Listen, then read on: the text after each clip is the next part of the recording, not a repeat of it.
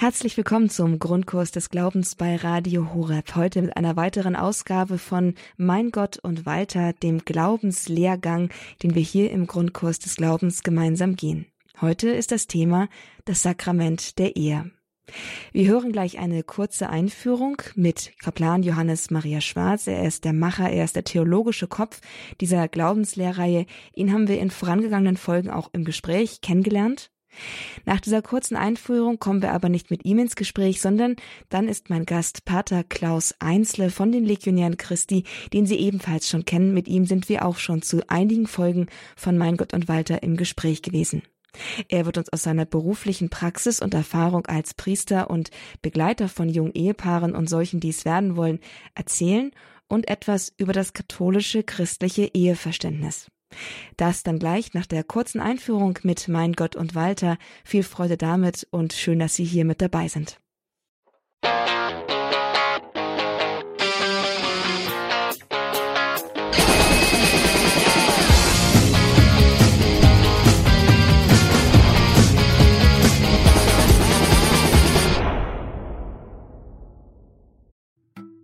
Das ist Walter. Walter hat Schmetterlinge im Bauch. Oh, oh. Walter ist einfach nur verliebt. Walter möchte heiraten. Doch stopp, Walter. Ist die Ehe nicht ein überholtes oder schlicht unlebbares Projekt?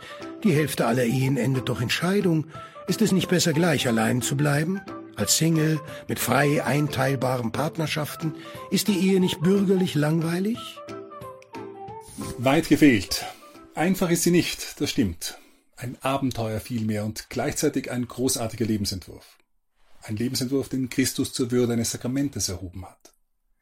Aber wenn es um Beziehungen geht und mehr noch um Sex, dann schüttelt seit über 50 Jahren die ganze Welt verächtlich nur den Kopf über die Kirche und ihre Moral. Doch warum ist die Kirche so beharrlich? Was hat sie schon davon, die vielen Teilzeitkatholiken zu vergraulen? Wenn man der Kirche auch sonst gerne immer und in allem Machthunger unterstellt, versandet diese Logik hier. Einfluss gewinnt die Kirche mit ihrer Haltung nicht. Im Gegenteil, sie scheint ihn genau deswegen einzubüßen. Kirche, Beziehung, Ehe, Sex, da gibt es wenig Anerkennung einzustreifen. Dabei wäre die Frage doch so naheliegend, warum sagt dann die Kirche eigentlich, was sie sagt? Die Antwort ist großartig und würde für viele ein völlig neues Licht auf Beziehung und auf Sex werfen. Zur Abwechslung mal kein rotes. Der gute Theologe fragt in der Regel nicht so sehr nach dem Wie funktioniert's, sondern zuerst einmal nach dem tiefgründigeren Ja, was ist es denn überhaupt und warum ist es? Man fragt nach der Natur der Dinge, ihrer Bestimmung. So ist es zum Beispiel der Sinn oder die Natur eines Blumentopfes, dass in ihn Blumen gepflanzt werden. Wird ein Blumentopf zum Einschlagen für Nägel in die Wand benutzt, entspricht dies nicht seiner eigentlichen Bestimmung. Man riskiert dabei, dass er über kurz oder lang zerbricht. Der Sinn und Zweck, die Natur eines Blumentopfes entspricht dem nicht der eines Hammers. Wenn wir nun die Beziehung von Mann und Frau besser verstehen wollen und wie sie gelingen kann, geht es auch hier darum, der Natur der Dinge auf den Grund zu gehen. Eine Partnerschaft ist eine Freundschaft, aber sie ist eine besondere Freundschaft, die sich von anderen Freundschaften unterscheidet. Sie ist exklusiv, das heißt auf eine bestimmte Person bezogen. Man hat viele Freunde, aber nur einen Partner. Auch gibt es in einer solchen Partnerschaft besondere, eben exklusive Ausdrucksformen der Zuneigung, die Sexualität.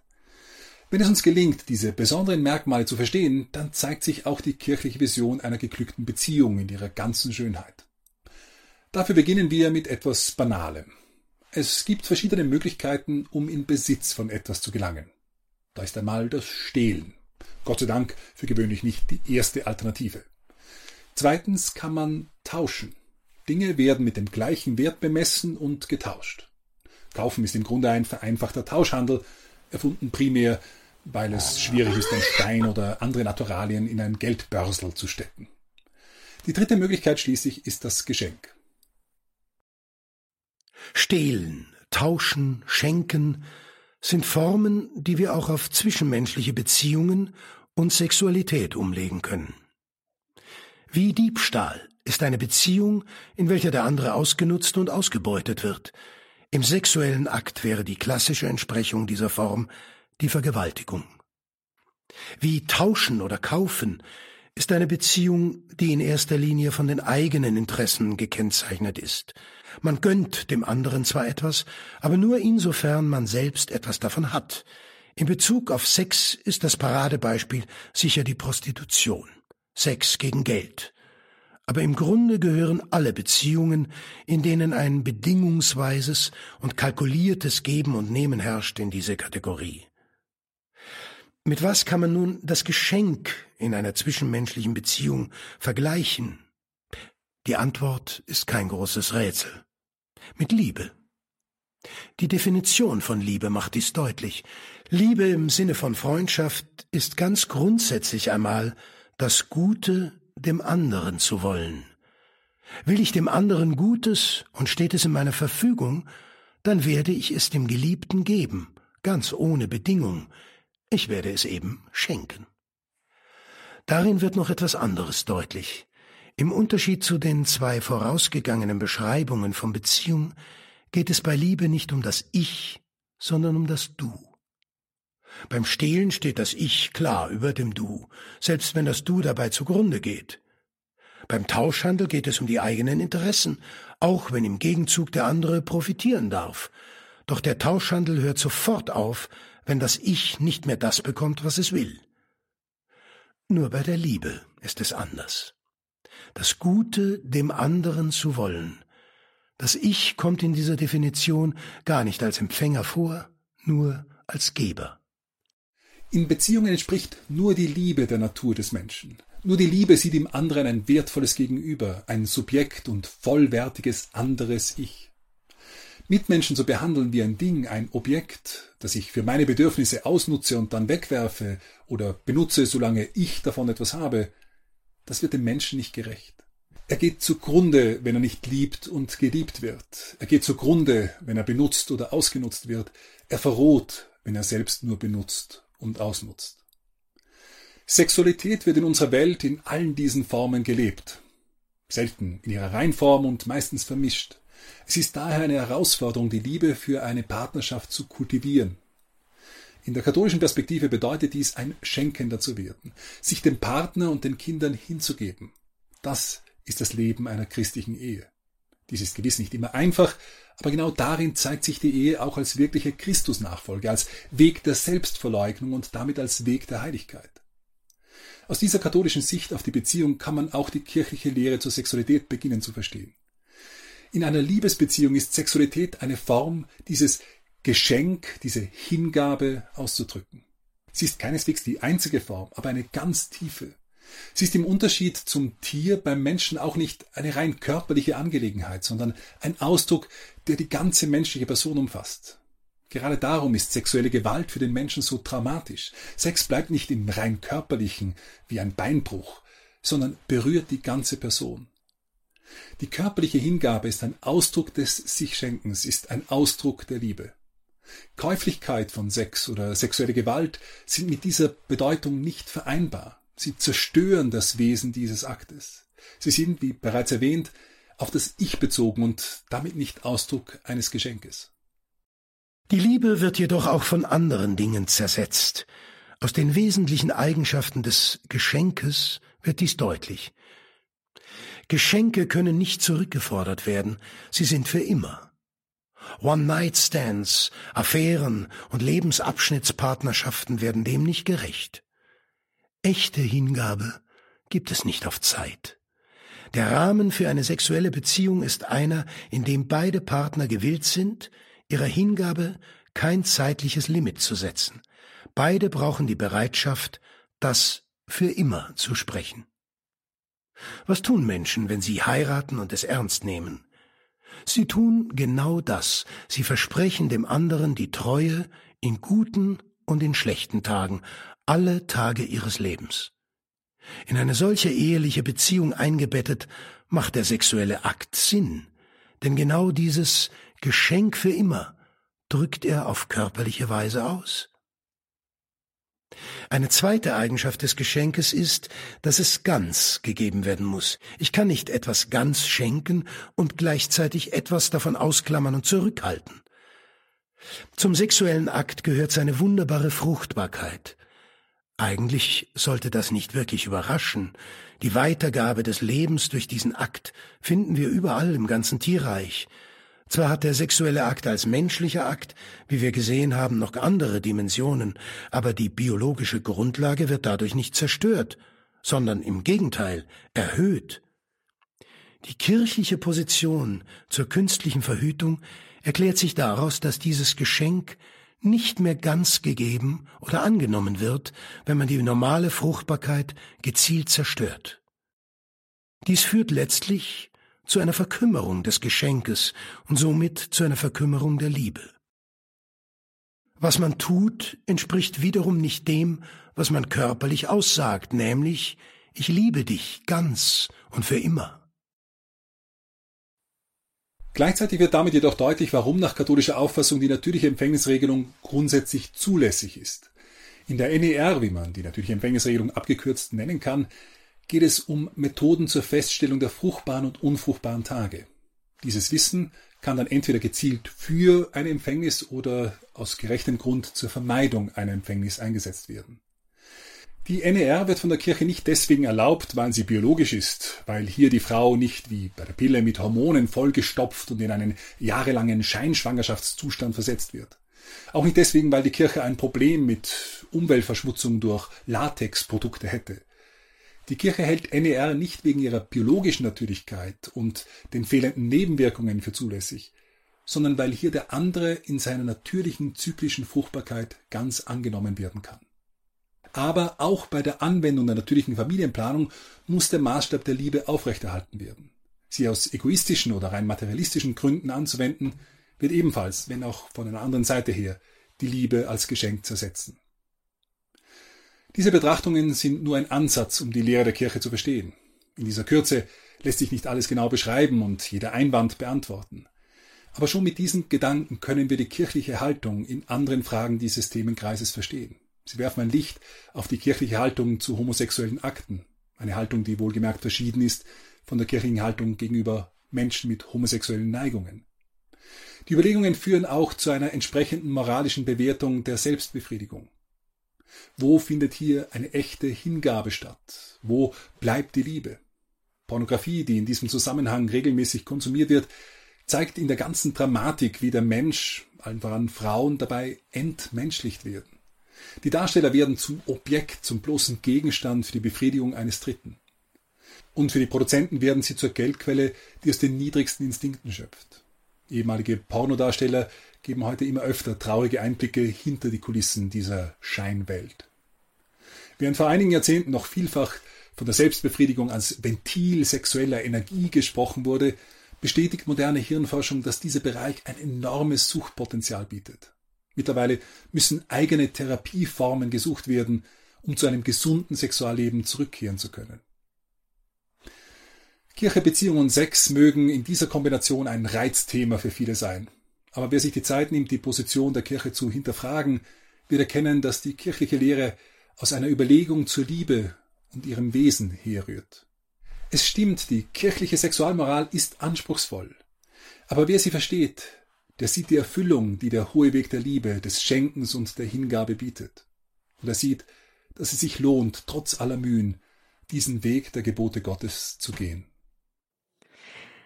Kaplan Johannes Maria Schwarz war das mit einer Einführung in das christliche Eheverständnis, in das christlich-katholische Eheverständnis. Das ist heute auch unser Thema im Grundkurs des Glaubens mit Mein Gott und Walter. Mein Name ist Astrid Mooskopf. Schön, dass Sie mit dabei sind und schön, dass Sie jetzt auch dranbleiben bei dem folgenden Gespräch über die Ehe. Mein Gast ist Pater Klaus Einsle von den Legionären Christi. Er ist der Autor von Vorhang auf für den Himmel, und Schnell weg, der Alte kommt, wo es um das Gottesbild geht. Er ist außerdem ein bekannter und geschätzter Redner zu verschiedensten Themen und Sie haben ihn auch schon in vorangegangenen Folgen beim Grundkurs des Glaubens erlebt, in Gesprächen über den katholischen Glauben, über Basiswissen des katholischen Glaubens.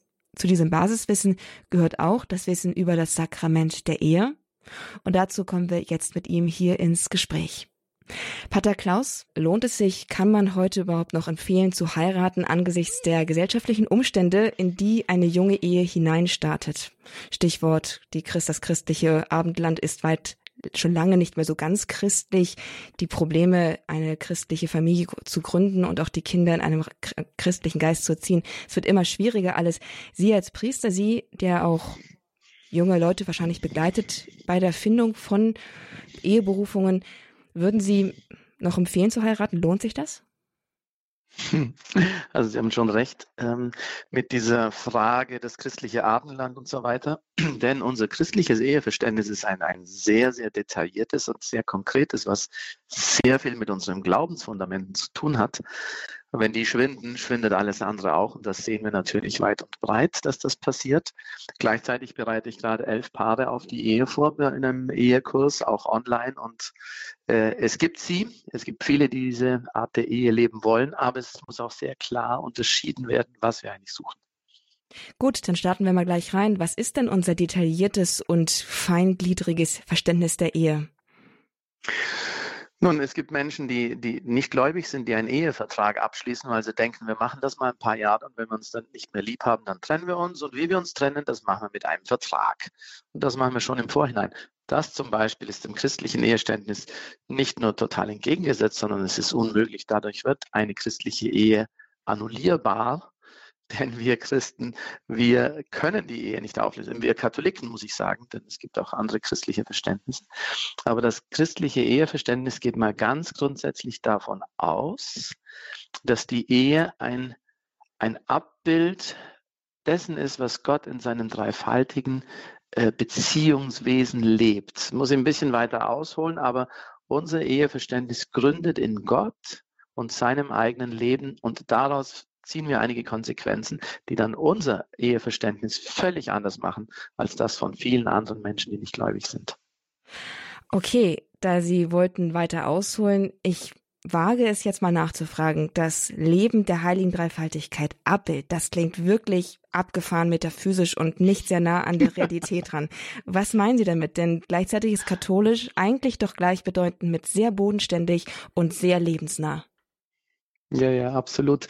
Aber das gründet in der ersten Seite der Genesis, wo Gott uns Menschen schafft nach seinem Abbild. Und dann sagt er fünfmal hintereinander, beziehungsweise der Autor, fünfmal hintereinander, dass der Mensch als Abbild Gottes geschaffen ist. Und dann sagt er nochmal, als Mann und Frau ist er geschaffen, als Abbild Gottes. Äh, ich mache es ganz kurz. Johannes Paul II. hat darüber lange geschrieben, viel geschrieben. Das ist zusammengefasst worden. Viele Katechesen, die er gegeben hat, äh, jeden Mittwoch auf dem Petersplatz in der sogenannten Theologie des Leibes, wo er sagt, dass Gott in seinem inneren Leben, Vater, Sohn und Heiliger Geist, das Urbild dessen sind, was Ehe bedeutet. Und sogar das Urbild dessen bedeutet, was ehelicher Geschlechtsverkehr ist. Hm, das ist eine gewagte These und die ist wirklich ein bisschen steil, aber so wertvoll. Geben Sie mir ein bisschen Zeit. Mhm. In der Heiligen Dreifaltigkeit, und das ist auch ein sehr christliches Gottesbild, das haben andere Religionen nicht, wir haben keinen einsamen Gott, einen einsamen Herrscher, einen Monarchen, sondern wir haben eine Familie. Da ist der Vater, natürlich geistig gesehen jetzt, da ist der Vater, der ist der unendliche Gott, aber er hat ein Gegenüber.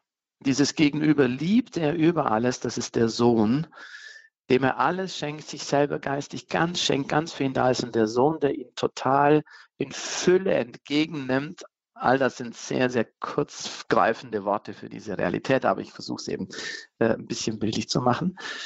Da ist ein, ein riesen Liebesaustausch zwischen dem Vater und dem Sohn. Der Sohn liebt den Vater, der Vater nimmt es entgegen. Und diese Liebe zwischen beiden, die da fließt, hin und her fließt und in völliger Offenheit fließt, aus dieser Liebe gebiert sozusagen aus aller Ewigkeit eine neue Person, nämlich die Liebe zwischen Vater und Sohn und nennen wir den Heiligen Geist.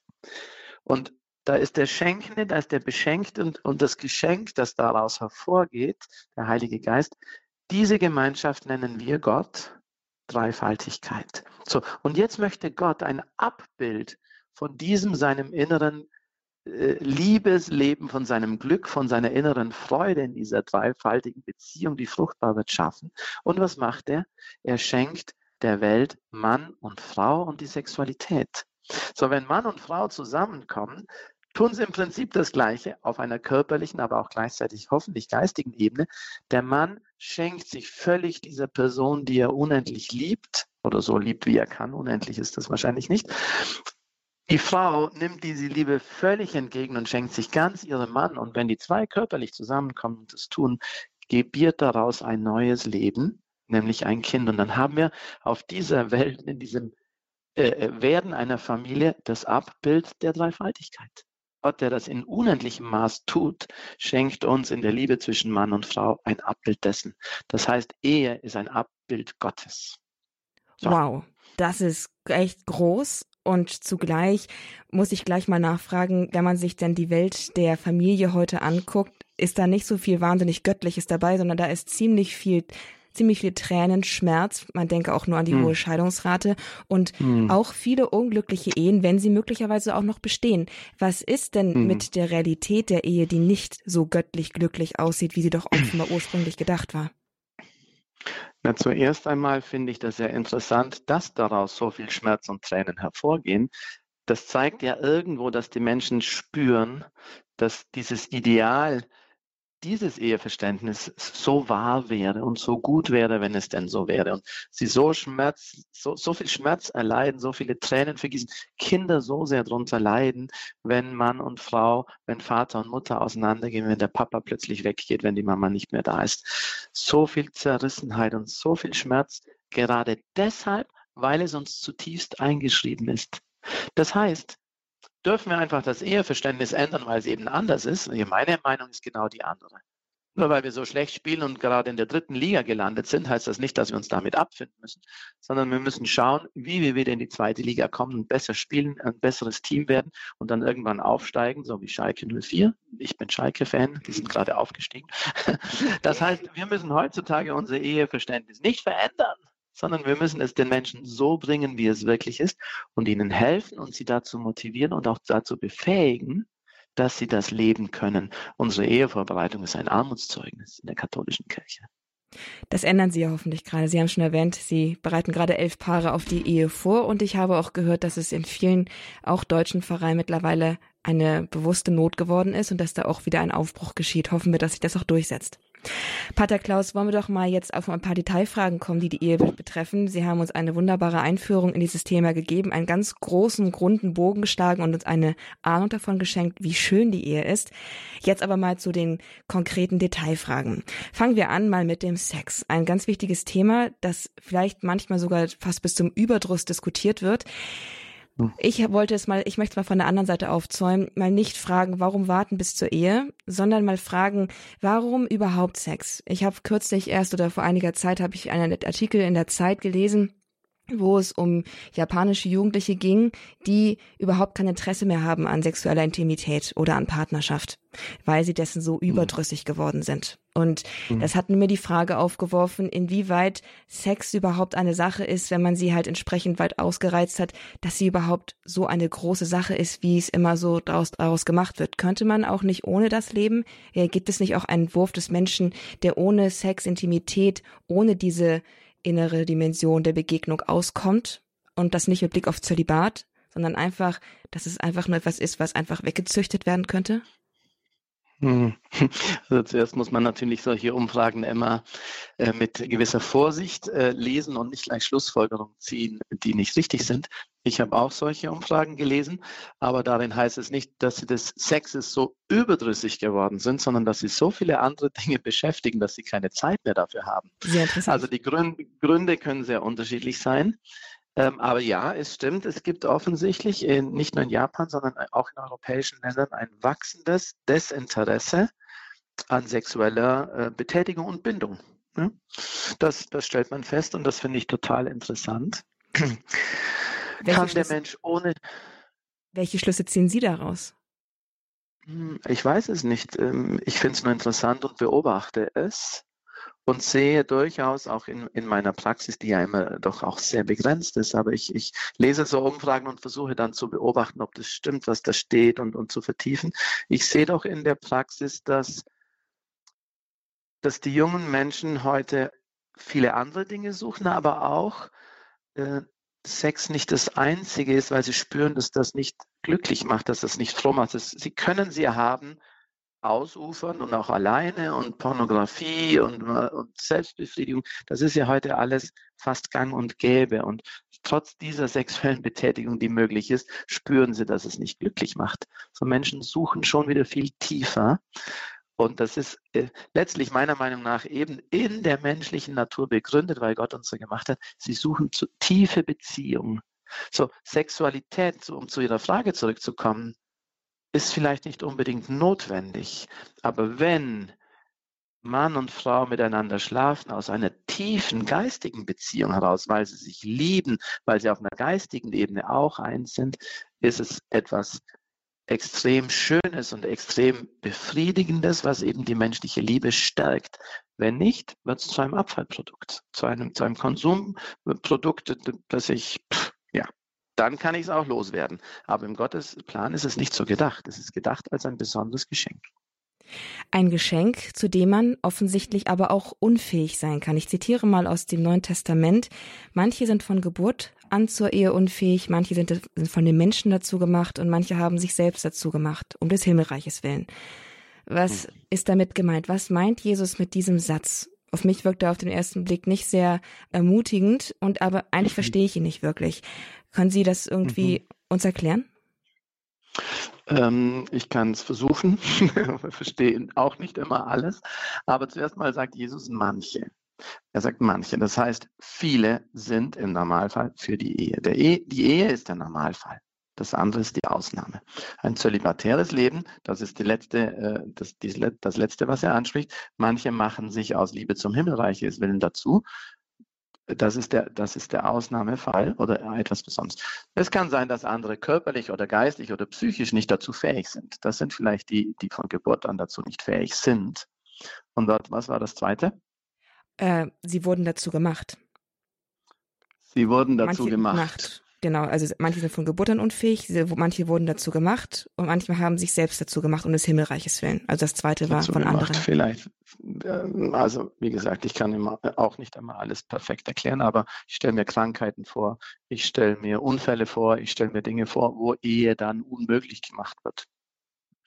Hm, aber, aber, aber ich glaube, es ist immer wichtig, aus, nicht aus ähm, in Anführungszeichen Ausnahmefällen die Regel abzuleiten. Die Regel ist die Ehe. Das sind Ausnahmefälle. Es sind manche, die dazu gemacht sind. Ähm, ich wage mal zu sagen, dass, es, dass mich die, Fra die Antwort nicht ganz befriedigt, denn wenn der Herr sagt. Mich auch nicht. okay, äh, dann bin ich, fühle ich mich gleich freier, das mal zu äußern. Ähm, die, wenn, wenn, wenn Jesus extra sagt, manche sind zur Ehe unfähig, dann heißt es, es gibt eine echte Uneignung zur Ehe. Es gibt so mhm. etwas und mhm. ich bin nicht, ich bin geneigt, also wenn es gibt viele Menschen, die körperlich beeinträchtigt, behindert sind, es gibt sogar Menschen, die ohne Unterleib, ohne Beine sind, die trotzdem verheiratet sind und eine glückliche mhm. Ehe führen. Mhm. Offensichtlich sind es weniger oft äußere Umstände, die zur Ehe verunfähigen, mhm. als innere Umstände. Und da richtet sich dann meine Frage dann doch auch vielleicht an den Priester, an den Seelsorger. Sie haben da oft Einblick auch in die Abgründe der menschlichen Seele gewonnen, bestimmt in ihrer Arbeitspra in ihrer Berufspraxis. Mhm. Mhm. Was macht denn den Menschen zur Ehe unfähig? Was verhindert, dass ein Mensch eine Ehe eingehen kann, auch wenn er es sich vielleicht mhm. wünscht? Ja, wenn wir die Frage andersrum stellen, kriegen wir die Antwort, was macht den Menschen fähig zur Ehe? Ein freies, definitives Ja zu einer anderen Person. Also die, der, der Kern der, der Eheschließung, der Kern des Sakramentes ist die beidseitige Willensentscheidung, für den anderen ein ganzes Leben lang da zu sein. Dann können wir andersrum sagen, wer dazu nicht fähig ist, ist zu einer Ehe nicht fähig. Heute werden viele Ehen annulliert. Das heißt, es wird erklärt, dass diese Ehe gar nie stattgefunden hat, aus bestimmten Eheunfähigkeitsgründen. Ja? Und das sind oft psychologische Gründe. Unreife, bleibende psychologische Unreife, Bindungsunfähigkeit, diese Dinge, die auf dem psychologischen, äh, auf der psychologischen Ebene stattfinden und von denen wir heute sehr, sehr viele finden.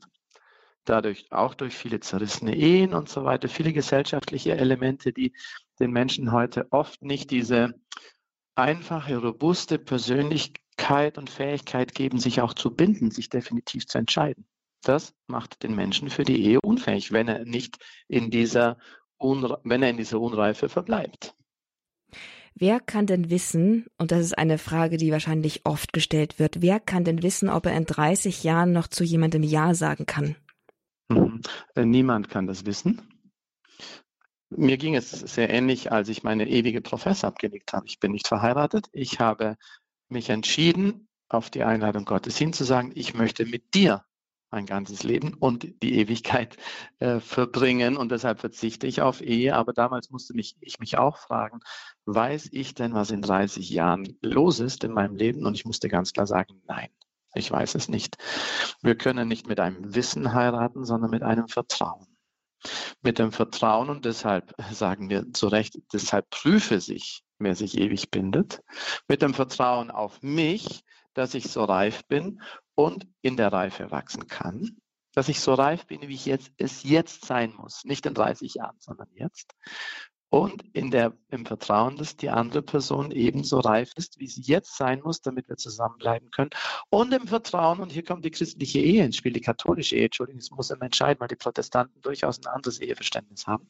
Die katholische Ehesicht, die, die, die orthodoxe Ehesicht, dass Gott mit seiner Gnade diesen Eheleuten all das geben wird, was sie brauchen, um in dieser Treue zu bleiben. Das ist eine der, eine der äh, spezifischen sakramentalen Gnaden. So, wir zählen auf zwei Ebenen, wir schauen auf zwei Ebenen. Das ist einmal die menschliche Ebene, die wir mitbringen und die wichtig ist, und da ist die spirituelle Ebene von Gott her. In der Theologie oder in der Spiritualität sagt man gratia supponit naturam. Das heißt, die Gnade baut auf der Natur auf. Wenn ein Mensch psychisch gesund ist, wenn ein Mensch schon in Treue seine Dinge gelebt hat, verantwortungsbewusst ist, dann kann die Gnade dort äh, Fuß fassen und beides gemeinsam in ihrer, in ihrer Einheit kann uns die relative Sicherheit geben, dass das gut gehen wird.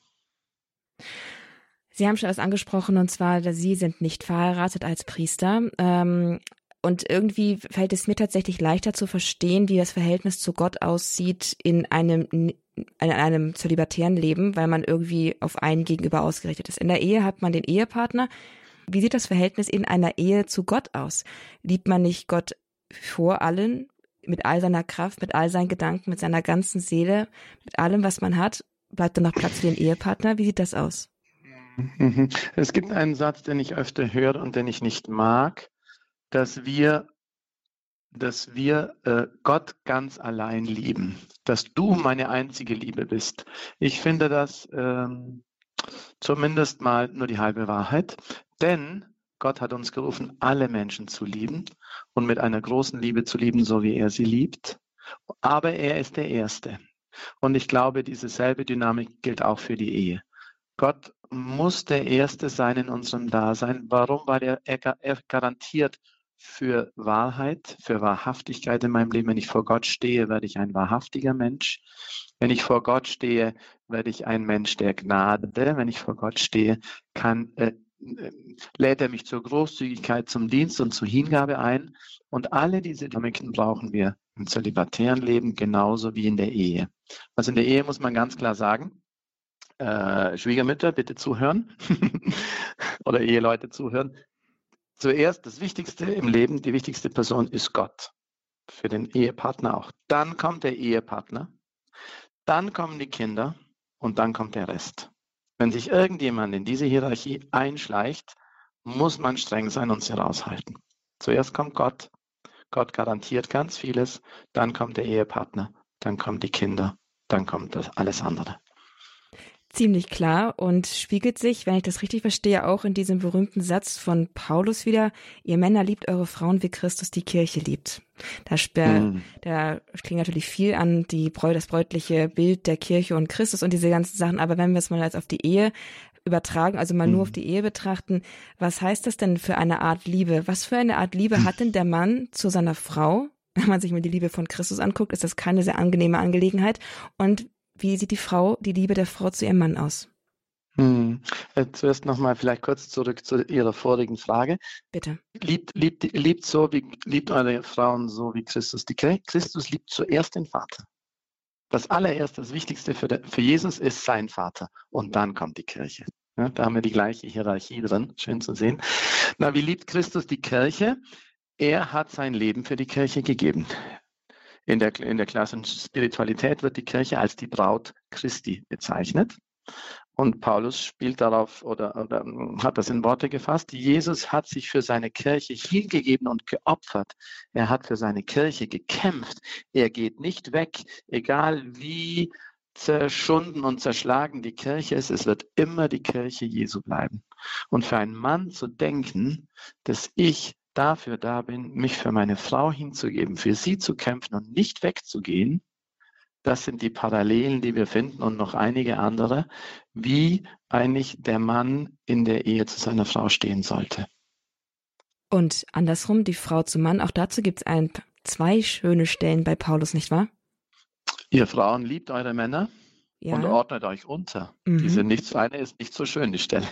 Ja, aber sie ist tief und ich glaube, ich möchte, würde von Ihnen gern hören, wie Sie uns auslegen. Nun, das sind, sind Dinge, die heute nicht mehr so politisch korrekt sind, weil in der, in der modernen Gesellschaft ist die Frage der Gleichberechtigung ne, sehr aufgeladen, sehr polarisiert. Und gleichzeitig sehe ich doch, und jetzt sage ich etwas, was vielleicht politisch nicht so korrekt ist, dass es viele Frauen gibt, die sich gerne von, vom Mann einen Schutzwall wünschen, in dem sie gedeihen und blühen können. Also die Stärke des Mannes ist eigentlich für viele Frauenherzen etwas, wo sie richtig aufblühen könnten. Aber gleichzeitig müssen sie heute in der Welt ihren eigenen Mann stehen. Das heißt stark sein. Und für viele Frauen, vielen Frauen tut das nicht wirklich letztlich gut. Das hat nichts mit Gleichberechtigung zu tun. Und in diesem Sinne glaube ich, dass Paulus das meint, wenn er sagt, die Frau soll sich unterordnen, ich würde es vielleicht positiv sagen, die Frau darf in den, in den schützenden Raum des Mannes eintreten, um dort, um dort zu gedeihen. Das ist alles etwas, ich spüre das selber, wo, wo wir innerlich so ein bisschen sagen, mm, so, aber es geht nicht um starkes, schwaches Geschlecht. Es geht vor allem nicht um Hierarchien, sondern es geht um Wesenszüge. Ja, die empfangende Frau der schenkende Mann, all das sind Wesenszüge, die auch in der Biologie schon drin sind, aber ist ein großes Thema und man kann ganz schnell Dinge sagen, wo man sagt, nee, so nehme ich das nicht an. Aber beides, beide Seiten sind immer sehr ähm, fruchtbar gemeint und immer, dass sowohl Mann als auch Frau aufblühen. Es geht hier nie um irgendeine Erniedrigung oder irgendwas in diesem Sinne, sondern wo kann ich am besten aufblühen? Pater Klaus, was ist denn, wenn all das nicht gelingt? Was ist, wenn die Ehe unglücklich ist? Und selbst wenn man zuvor ein freies Jahr gesprochen hat, aber es gibt doch immer die Situation, dass etwas hm. passiert, dass Traumata, Schicksalsschläge, irgendetwas kommt und etwas grundlegend hm. zerbricht. Was ist mit einer ver hm. verunglückten Ehe sozusagen? Nun, die Entscheidung, ein Leben lang zu einem Menschen zu stehen, haben die Menschen frei getroffen. Niemand hat sie dazu gezwungen. Man muss das nicht tun. Man kann alle möglichen Arten äh, von Beziehungen leben. Also die Verantwortung liegt zuerst mal bei den Menschen, das muss man ganz klar sagen, weil manchmal wird der Kirche der schwarze Peter zugeschoben und ich finde das unfair. Nichtsdestotrotz, Sie haben recht, es gibt Beziehungen und es ist äh, Beziehungen ein Leben lang zu leben, ist nicht einfach. Ich kenne keine einfache Ehe. Ich kenne keine schöne Ehe in diesem absoluten Sinne. Alle Ehen sind erkämpft und alle Treue ist erkämpft und es gibt Hochs und Tiefs und Spannungen. Nun, ich glaube, heutzutage leben wir in einer Welt, in eine, die eine Wegwerfmentalität hat. Ich habe gerade heute mit, mit jemandem darüber gesprochen. Früher hat man Dinge repariert, damit sie wieder funktionieren. Heute schmeißt man sie weg und kauft was Neues. Und das in einem, in einem extremen, in einer extremen Art. Und das beeinflusst natürlich auch unsere Beziehungen. Früher hat man Beziehungen repariert, sage ich mal. Heute schmeißt man sie leichter weg. Meine Eltern sind inzwischen über 60 Jahre verheiratet. Und beim 60-jährigen Jubiläum fragte ich meine Mutter, Mama, gib mir mal einen guten Tipp für die ganzen jungen Ehepaare, die jetzt anfangen, so in Beziehung zu gehen und heiraten. Wie, wie habt ihr das 60 Jahre gemacht? Und sie sagt, man läuft halt nicht so schnell weg. Hm das ist etwas, was uns heute nicht leicht fällt, da zu bleiben und Schwierigkeiten auszutragen und auszuhalten. Deshalb würde ich zuerst einmal äh, dafür plädieren, in der Persönlichkeit zu wachsen, stärker zu werden und auch mit Schwierigkeiten umgehen zu lernen. Dann gibt es aber trotzdem die Fälle, wo es einfach nicht klappt. Warum? Weil einer Alkoholiker ist und die Frau schlägt, typisches klassisches Beispiel, was man jetzt heranziehen würde, ähm, weil die Frau emotional unreif ist und, und, und äh, den Mann kritisiert und er sich nie gewürdigt fühlt. Wir können viele Beispiele. Es klappt einfach nicht. Es ist ja nicht gegen die Lehre der katholischen Kirche, dass diese Menschen sich trennen. Sie können auseinandergehen. Sie können ihre eigene Existenz weiterleben. All das ist ja ohne irgendwelche Einschränkungen möglich. Sie können weiterhin zu den Sakramenten gehen. Es gibt überhaupt keine Einschränkungen, wenn Sie ein getrenntes Leben führen. Schwierig wird es dann, wenn Sie eine neue Beziehung eingehen. Aber bis dahin ist alles möglich. Und deshalb sehe ich gar kein so großes Problem bis dahin. Okay. Ähm, wie sieht denn denn eine glückliche Ehe aus? Sie sagten, sie ist nicht schön, also 50 Jahre verliebt sein ist also nicht auf dem auf dem ähm, Angebotstablett sozusagen zu bekommen für eine Ehe. Wie sieht eine mhm. glückliche Ehe konkret aus? Oder nicht konkret? Wie kann eine glückliche Ehe aussehen? Gibt es da irgendwie eine? Mhm. Mhm. Sie wissen schon, was ich meine. Ja, nun es ist, wir wissen ja wissenschaftlich, dass das Verliebtheitshormon, das uns ja wirklich geschenkt ist und bestimmte äh, Eigenschaften in uns hervorruft und bestimmte Verhaltensweisen, damit wir uns eben auch äh, mit dem anderen Geschlecht einlassen, dass das maximal drei Jahre anhält. Die Wissenschaft weiß das, hat das überprüft.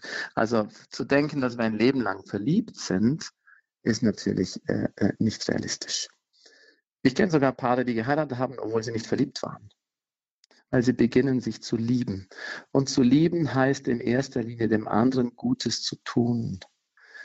Und eine, eine gute Ehe, sagen wir es mal so, vielleicht nicht eine, eine äh, verliebte Ehe, sondern eine gute Ehe besteht darin, dass Menschen, dass Mann und Frau sich gegenseitig immer tiefer schätzen lernen, sich auch immer tiefer öffnen lernen, sich gegenseitig Gutes tun und sich gegenseitig helfen in ihren Fähigkeiten, Talenten und Möglichkeiten, wie ich schon sagte, aufzublühen, ähm, lebendig zu werden. Und das ist eine alltägliche Aufgabe, mich nicht in mich selber und meine Aufgaben und meine Probleme zu verschließen, was, was ja sehr oft passiert. Typische Aussage, ja, der kommt abends nach Hause und dann setzt er sich hin und, und, und, und, und äh, sitzt vorm Fernseher. Ja. Für mich hat er keine Zeit, für mich hat er keinen Blick. Oder der Mann genauso. Sie kommt nur mit ihrem Problem und mit dem der Kinder, aber für mich hat sie keinen Blick. So die Tendenz, die wir in uns tragen, diese menschliche Tendenz, uns über uns selber zu verschließen, gilt es jeden Tag und immer wieder neu aufzubrechen. Und das ist nicht etwas, was leicht und angenehm und süß ist, sondern es ist eine Herausforderung und eine Verantwortung an meine eigene Persönlichkeit, ein liebender Mensch zu werden. Das gilt natürlich ganz besonders in einer Ehe, weil es so eine enge Beziehung ist, wo man gemeinsam aufwacht, wo man gemeinsam ins Bett geht, wo man den Tisch teilt und das Bett und, und so viel Zeit miteinander verbringt, da kommen natürlich auch die Schwächen ganz besonders zum Vorschein, die es aber einerseits zu tragen, andererseits persönlich zu überwinden gilt. Und in dieser gemeinsamen Schwäche und, und Bemühung werden wir langsam intensiver in die Beziehung hineinwachsen. Das ist für mich eine gute Ehe. Ja, das klingt wirklich gut. Und das Ganze endet dann mit dem Tod, bis dass der Tod uns scheidet. Das ist das, mhm. ähm, das Versprechen, das man am, am Traualtar ablegt. Ist man im mhm. Himmel nicht mehr verheiratet? Die Vorstellung ist schwer, also geht mir nicht so leicht ein, gerade auch vor dem Hintergrund, was Sie gesagt haben, mit dem Abbild des inneren göttlichen Lebens, das die Ehe ja und die mhm. Familie ist. Mhm. Also Jesus hat nie gesagt, dass man im Himmel nicht verheiratet ist. Er hat gesagt, im Himmel heiraten wir nicht mehr. Im Himmel sind wir wie die Engel. Nun kann man das doppelt deuten. Äh, ich bin ganz sicher, das habe ich auch in meinem Buch über den Himmelvorhang auch für den Himmel geschrieben, und ich bin ganz sicher, dass Menschen, die eine eheliche Beziehung auf dieser Welt haben, im Himmel eine ganz, ganz besondere Beziehung zueinander haben werden. Sind sie dann verheiratet, kann man das so nennen? Das sei mal dahingestellt, aber sie werden mit Sicherheit eine ganz besonders, besonders intime Beziehung zueinander haben.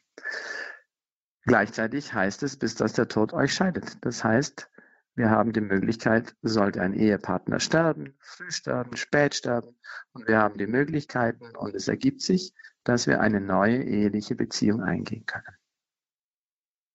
Und auch dann stelle ich mir vor, dass in der Ewigkeit dieser Mann mit diesen zwei Frauen oder diese Frau mit diesen zwei Männern einfach ganz besonders tiefe Beziehungen hat und diese zwei Männer sich ebenso tief lieben werden, weil wir sind im Himmel. Es, es gibt keine Rivalitäten dort.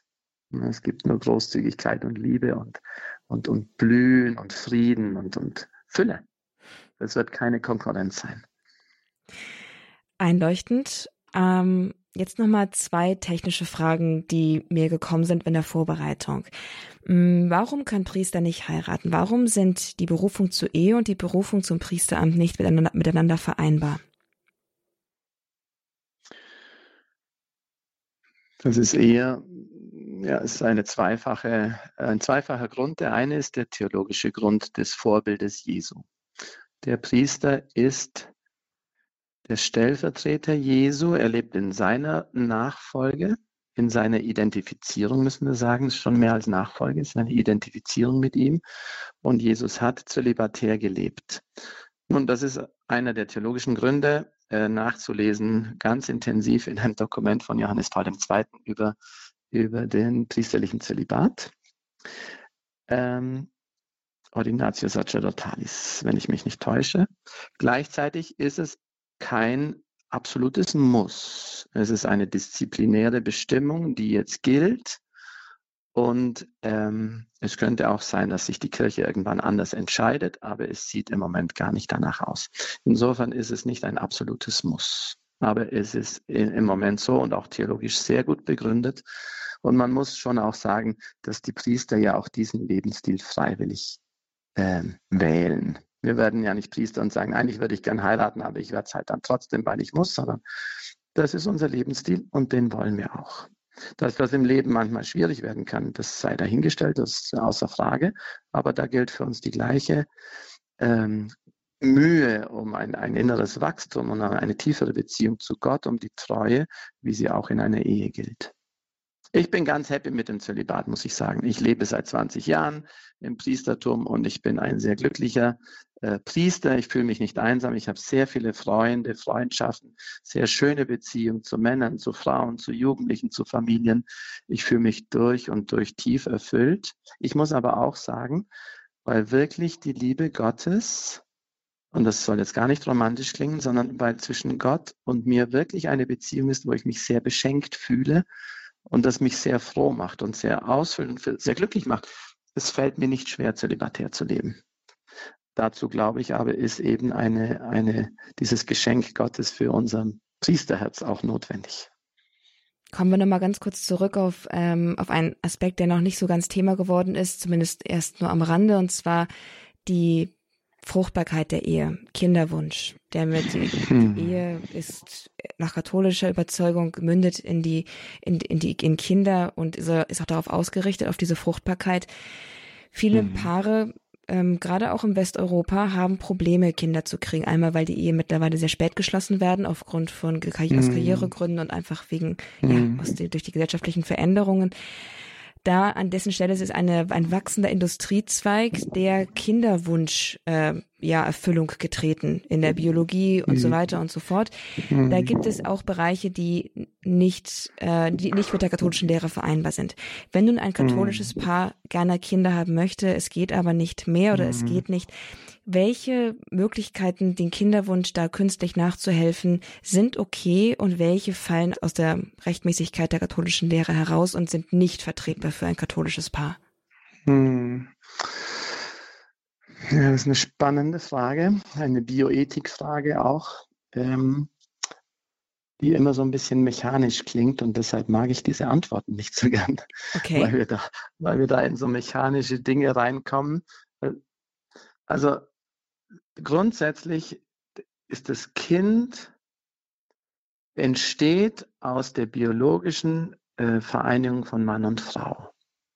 Der männliche Same und das, das, äh, das Ovulum der Frau, die, die beiden gemeinsam, wenn die sich vereinen, entsteht ein neues Kind, und zwar das Kind dieses Ehepaares.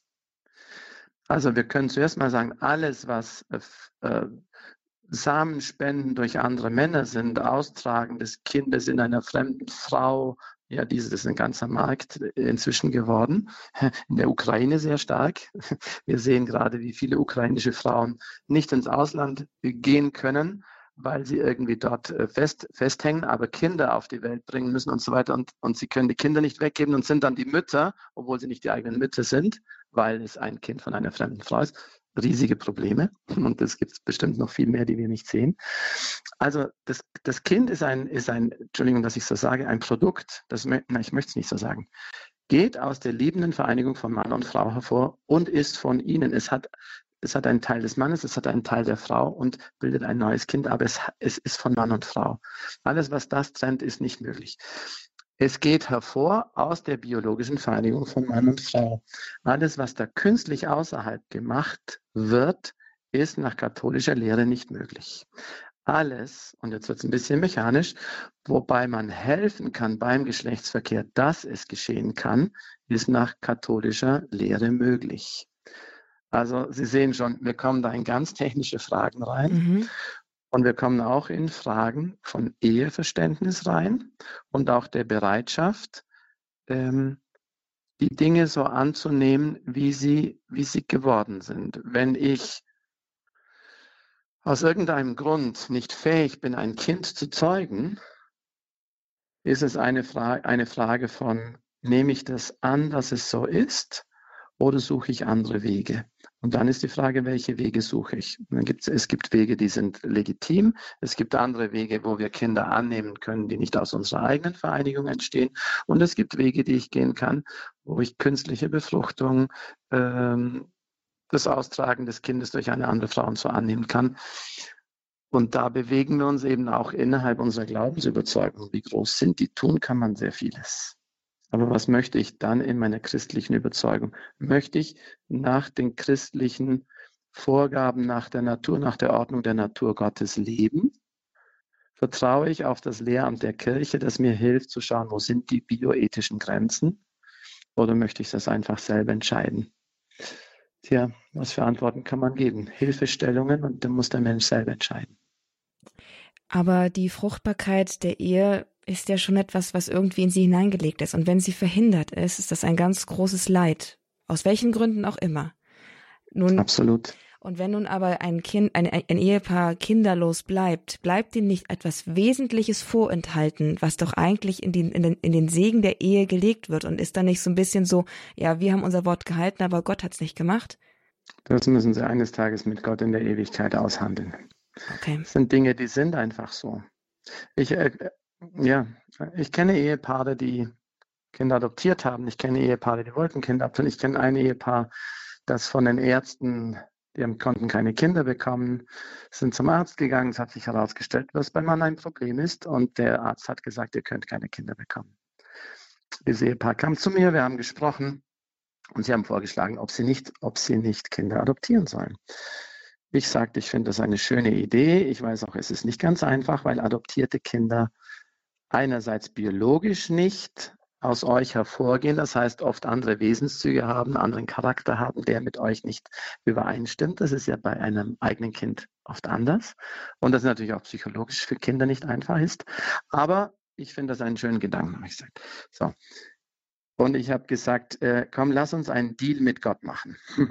Wir beten und sagen, Gott, wenn du uns in den nächsten Monaten kein Kind schenkst, dann werden wir Kinder adoptieren. Ja? Und dann ist die Frau nach drei Wochen schwanger geworden. Unfassbar. Dann hat sie das erste Kind verloren. Dann ist sie nochmal schwanger geworden. Dann hat sie das zweite Kind verloren. Ist sie nochmal schwanger geworden. Und heute sind sie Vater und Mutter von zwei gesunden Kindern. Die Frau ist viermal schwanger geworden. Was möchte ich damit sagen? Nicht sehr viel, aber Gott ist nicht sehr untreu und Gebet kann auch mal Dinge ändern, wo Ärzte schon sagen, es geht nicht. Deshalb sich auf Gott, äh, auf Gott zu vertrauen und ihn in diese Gleichung mit hineinzunehmen, ist immer sehr, sehr wertvoll.